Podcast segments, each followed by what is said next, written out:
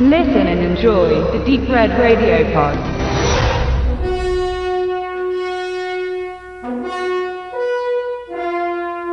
Jules Verne geht immer.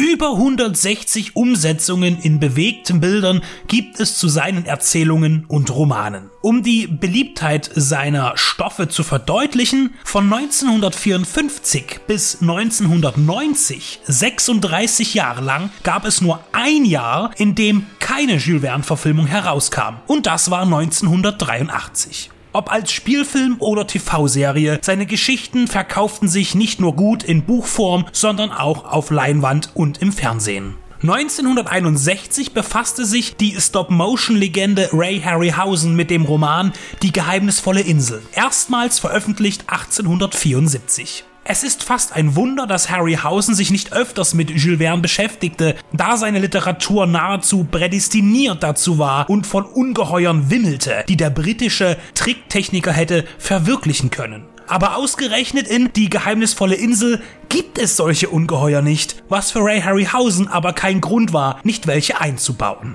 Auf der Flucht aus einem Gefängnis der konföderierten Armee fahren drei Nordstaatler zusammen mit einem Kriegsberichterstatter während des amerikanischen Bürgerkrieges mit einem Heißluftballon ziellos durch einen Sturm. Als Geisel haben sie den Südstaaten angehörigen Ballonfahrer bei sich. Nachdem sie tagelang fliegen und durch starke Bewölkung kaum Grund unter sich sehen, befinden sie sich schließlich über dem Pazifik und müssen nach der Beschädigung ihres Transportmittels notlanden. Eine Insel ist ihre Rettung, auf der sie sich alsbald einrichten und über Möglichkeiten nachdenken, diesen isolierten Ort zu verlassen.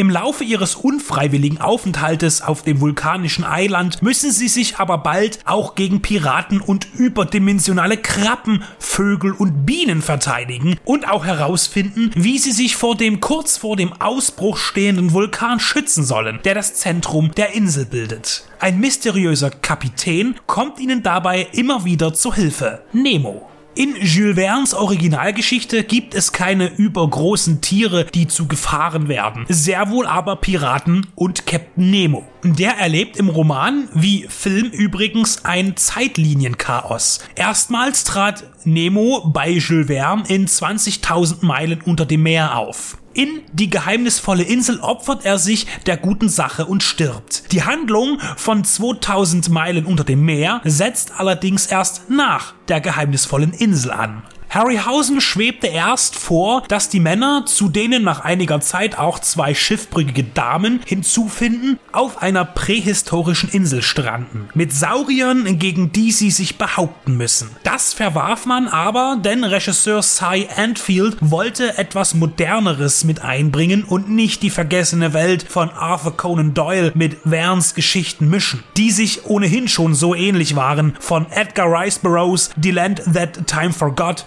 ganz zu schweigen. Man konzentrierte sich auf Nemo und seine wissenschaftliche Forschung und kam letztlich auf einen gemeinsamen Nenner. Mutierende Riesenwesen inklusive. Die geheimnisvolle Insel ist ein allzu klassischer Abenteuerfilm mit Action, Fotomontagen und Vorsatzmalerei, einer Liebesgeschichte, der immer näher rückende, unaufhaltsamen finalen Katastrophe und überwiegend männlichen Helden.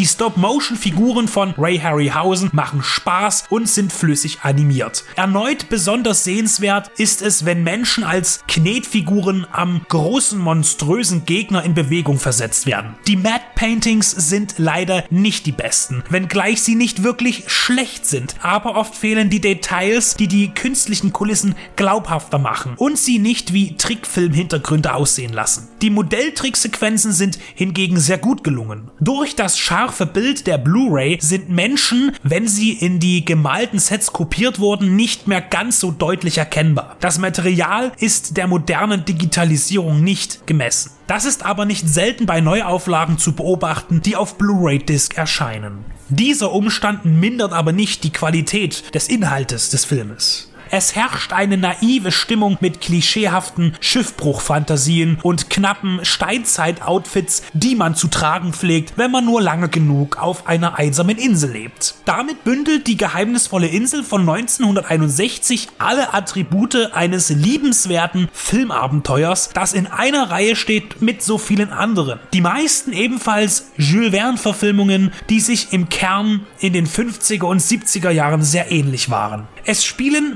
Michael Craig, Joan Greenwood, Michael Callan und Beth Rogan. Als Nemo ist Herbert Lohm zu sehen.